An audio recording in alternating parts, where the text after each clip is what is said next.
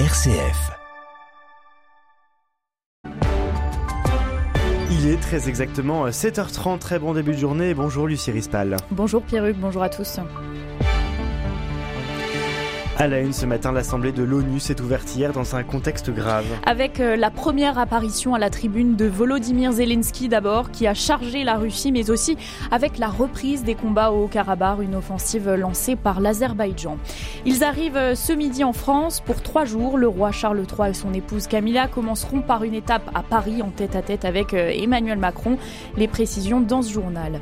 Et puis après le vin liturgique, hier, nous vous ferons découvrir ce matin le cadeau Made in France et qui sera offert au pape François à l'occasion des rencontres méditerranéennes.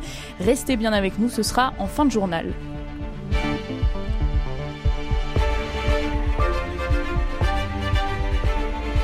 L'Assemblée de l'ONU s'est ouverte hier dans un contexte de grave crise multiple. En pleine euh, invasion de l'Ukraine par la Russie, le président ukrainien Volodymyr Zelensky a fait sa première apparition à la tribune, mais l'attention s'est également tournée hier vers le Haut-Karabakh sur lequel euh, l'Azerbaïdjan a lancé, lancé une nouvelle offensive, pardon, le récit de Florian Perret. Cela a d'abord commencé par des applaudissements longs pour l'entrée du président ukrainien Volodymyr Zelensky. C'était son premier discours à la tribune de l'ONU. Ce dernier est directement rentré dans le vif du sujet avec l'invasion russe de l'Ukraine en qualifiant la déportation par la Russie de dizaines de milliers d'enfants de génocide. Il a également condamné le fait que la Russie se serve de l'alimentation et de l'énergie nucléaire comme d'une arme. Mais cette ouverture a aussi été marquée par l'offensive de l'Azerbaïdjan au Karabakh, cette région séparatiste montagneuse de l'Azerbaïdjan peuplée d'Arméniens. Plus de 7000 civils auraient été évacués selon les séparatistes arméniens. Les autorités de la région parlent de 25 morts. La présidence azerbaïdjanaise a appelé en début de soirée les troupes à déposer les armes. La France, elle, condamne via sa ministre des Affaires étrangères avec la plus grande fermeté cette opération et souhaite la convocation d'urgence d'une réunion du Conseil de sécurité des Nations Unies. Et le bilan euh, s'alourdit puisqu'il y aurait au moins 29 morts et 2000 blessés selon les séparatistes arméniens. Le secrétaire euh, de l'ONU, Antonio Guterres, euh, appelle ce matin à un arrêt immédiat des combats. Et puis à cette tribune de l'ONU, Joe Biden lui aussi a prononcé un discours chargé parlant de plusieurs crises. Il a appelé le Conseil de sécurité des Nations Unies à autoriser maintenant l'envoi en Haïti d'une force internationale pour aider la police à lutter contre les gangs qui sévissent, car je cite, le peuple d'Haïti ne peut pas attendre plus longtemps.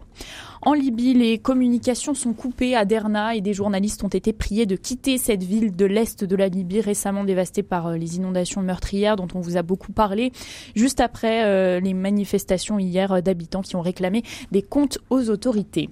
Plusieurs footballeuses internationales espagnoles, la plupart en grève depuis l'affaire Rubiales, se sont présentées au rassemblement de leur sélection, même si elles avaient déjà affirmé la veille qu'elles ne souhaitaient pas rejouer avec leur équipe. Elles ont accepté finalement de réintégrer la sélection pour affronter euh, la Suède et la Suisse en Ligue des Nations à la suite d'un accord avec la fédération et le gouvernement. La France n'accueillera pas de migrants présents à Lampedusa, dit Gérald Darmanin. De retour d'Italie, où plus de 10 000 migrants sont arrivés euh, ces derniers jours, le ministre de l'Intérieur assume une position ferme sur le plateau du 20h de TF1 hier soir. L'épineuse question de la solidarité européenne se retrouve de nouveau sur la table. Pour autant, aucune solution n'est encore trouvée pour un accueil décent de ces personnes.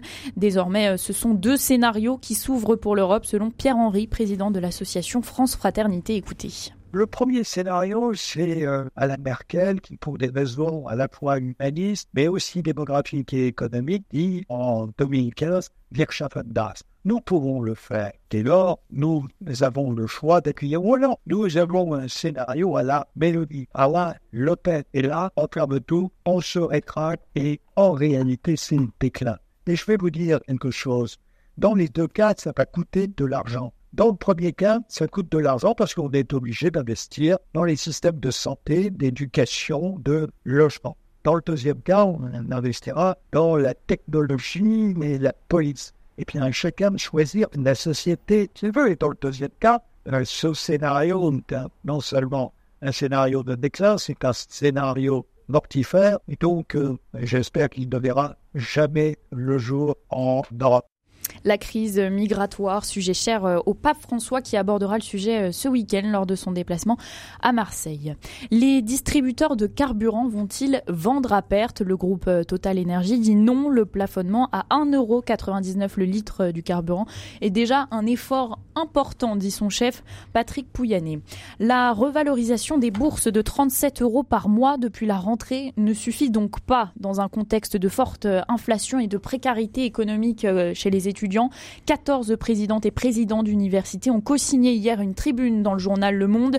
Dans ce contexte, ils préconisent une réforme structurelle d'envergure des bourses avec pour objectif la mise en place d'une allocation d'études pour tous les étudiants. Les salariés des Apple Store français vont se mettre en grève vendredi et samedi à l'occasion de la sortie de l'iPhone 15. Les salariés via l'intersyndicale réclament une revalorisation de 7% de leur salaire. Tout autre chose, il avait presque disparu de nos vies, le grand retour du Covid-19. Oui, il est bel et bien de retour. Son incidence a progressé de 30% en une semaine, selon le ministre de la Santé, à tel point que la campagne pour un rappel de vaccination euh, contre le Covid a dû être avancée à début octobre, contre fin octobre normalement.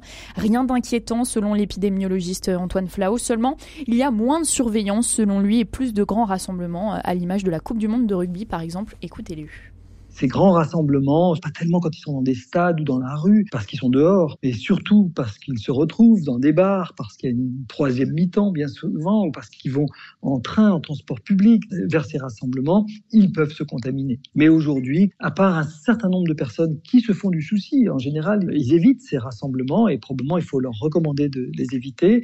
C'est vrai que la plupart de la population voit désormais qu'elle n'a plus grand risque d'attraper le Covid et prend ce risque parce que elle souhaite revivre comme avant. Parce que nulle part dans le monde on voit de remontées euh, spectaculaires des indicateurs de saturation des hôpitaux, etc. Donc euh, on laisse le virus courir dans les écoles, courir dans les hôpitaux et peut-être plus gravement dans les EHPAD où il pourra y avoir malheureusement encore euh, des personnes qui en paieront un tribut assez lourd. Le Covid qui se manifeste lors de grands événements. Le grand événement du jour, c'est l'arrivée du, roi Charles III en France aujourd'hui. Le roi du Royaume-Uni et son épouse Camilla sont en visite pour trois jours. Six mois après le report euh, de sa visite euh, d'État, c'est le premier déplacement officiel en France du souverain britannique depuis son couronnement. C'était le 6 mai dernier.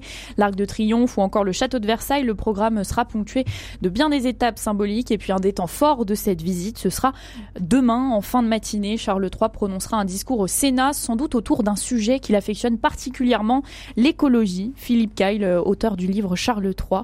Écoutez-le il mettra en lumière les sujets écologiques au, cours de ses déplacements, comme il l'a fait au, cours euh, du déplacement en Allemagne. C'est quelqu'un, je le rappelle, qui a un engagement écologique depuis plus d'un demi-siècle. On trouve trace de discours euh, dès le début des années 70 sur euh, la question de la lutte contre la pollution, alors que franchement, il n'y avait pas beaucoup de leaders mondiaux pour parler de ce sujet à l'époque. Donc c'est vraiment ce qui a fait sa marque de fabrique en tant que prince de Galles et il veut en faire sa marque de fabrique en tant que souverain. Le souverain britannique est par définition apolitique, donc il peut porter un sujet et peut sans doute être écouté au-delà euh, des questions euh, politiques sur ce, sujet. Et donc c'est un sujet qui le tient particulièrement au cœur légitimement, il considère que ce sujet est l'un des sujets plus importants au XXIe siècle et je pense qu'il voudra être reconnu et que l'on se souvienne de lui comme un roi euh, écolo. Une autre arrivée très attendue, celle du pape François vendredi à Marseille à l'occasion des rencontres méditerranéennes. Et figurez-vous que le pape s'apprête à recevoir un, cadeau original. Oui, Pierre, il s'agit d'un fauteuil roulant en bois. Il a été conçu par un jeune ingénieur français. Il s'appelle Paul de Livron. Il a 31 ans et il est lui-même en fauteuil roulant depuis 10 ans après une chute dans les calanques de Marseille qui l'a rendu euh, paraplégique. Lorsqu'il a vu le pape pour la première fois apparaître en fauteuil, il a été marqué par cette image et a donc décidé de se mettre au travail et de lui créer un fauteuil en bois. Écoutez.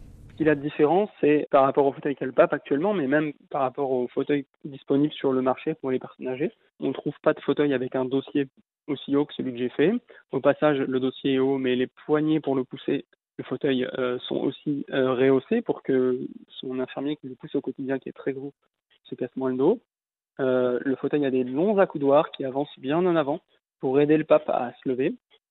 Et surtout, j'ai essayé de dessiner quelque chose de procurer à ce fauteuil un esthétisme qui convienne, qui aille avec euh, le Saint-Père. En fait, j'ai l'habitude maintenant d'expliquer que les fauteuils roulants en bois que je fais sont comme les montures sur une bague. Euh, la monture est conçue pour une pierre. Euh, tant que la pierre n'est pas sertie sur la monture, la monture n'est pas en soi n'est qu'un bout de métal, elle, n'est pas belle. Ce fauteuil, cette monture attend sa pierre. Et quelle pierre Le successeur de Saint-Pierre. Une bien belle histoire. Merci beaucoup, Lucie Rispal, pour le journal.